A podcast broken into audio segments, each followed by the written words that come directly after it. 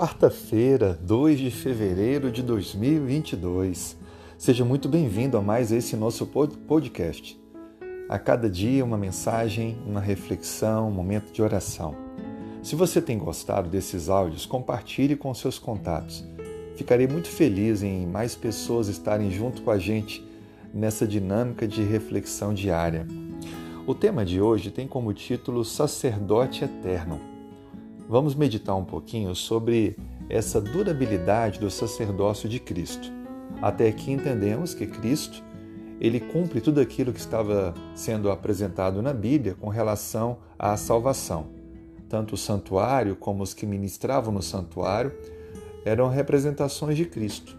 E quando ele veio, deu a sua vida pela humanidade, ele cumpriu tudo o que tinha que ver com o serviço do santuário. É por isso que a Bíblia descreve que hoje ele está no céu e ministra em nosso favor, intercedendo por nós. Veja o que diz a Bíblia em Hebreus capítulo 7, verso 16. Constituído não conforme a lei de mandamento carnal, mas segundo o poder que de vida indissolúvel. A pergunta que eu faço para você pensar é: o ministério sacerdotal que acontecia com os homens no período antes de Cristo, tinha um tempo de durabilidade. Esse tempo contava a partir do momento que o sacerdote atingia a maioridade e estava preparado e habilitado para iniciar o seu ministério. E durava até o período em que esse ficava já bem idoso. Mas qual o tempo de durabilidade do ministério de Cristo?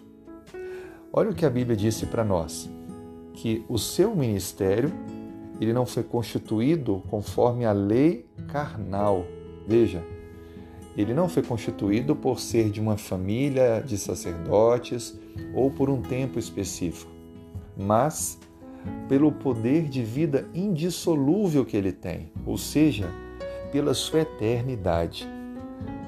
A base do ministério de Cristo é na condição de ser eterno, ser Deus, mas o Deus que se fez homem.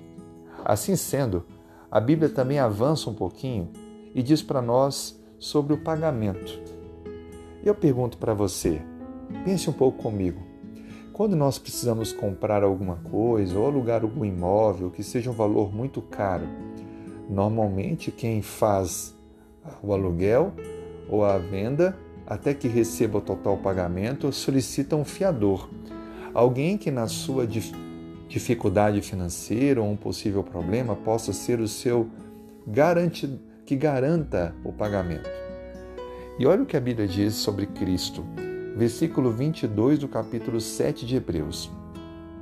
Por isso mesmo, Jesus se tornou fiador de superior aliança. É isso mesmo. A Bíblia está dizendo para nós que Cristo é aquele que garante o nosso pagamento, o pagamento pelos nossos pecados, porque Ele deu a vida em nosso lugar. Assim sendo, não há dúvida de que Cristo, pela sua eternidade e pelo pagamento prestado por nós, nos deu a garantia da salvação. Ele é eterno. Ele se fez homem, se permitiu morrer, venceu a morte para nos oferecer agora a vida. Entregue seu coração, a sua vida para Ele também.